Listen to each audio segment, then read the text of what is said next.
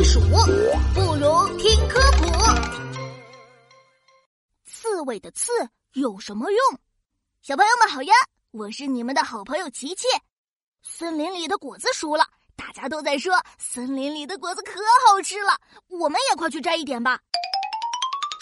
啦啦啦啦啦啦！我是采果子小行家。哎，树上还有个圆滚滚的果子，灰不溜秋，浑身是刺，还特别大。嘿嘿，不知道能不能吃呢？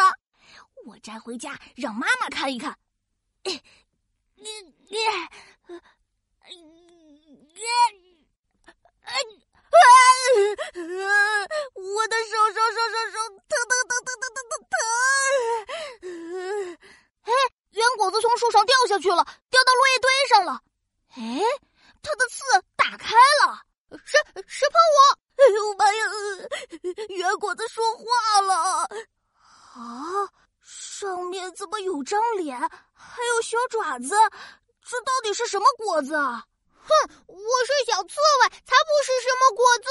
哎，啊，你是小刺猬呀？哎哎，对不起对不起，我把你当果子了，还害你从树上摔下来。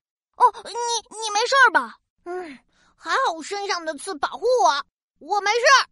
啊，这么扎人的刺还能保护你啊？我背上的刺能像弹簧垫子一样保护我，不会摔伤的。哦，原来你随身带着保护垫呀，太酷了！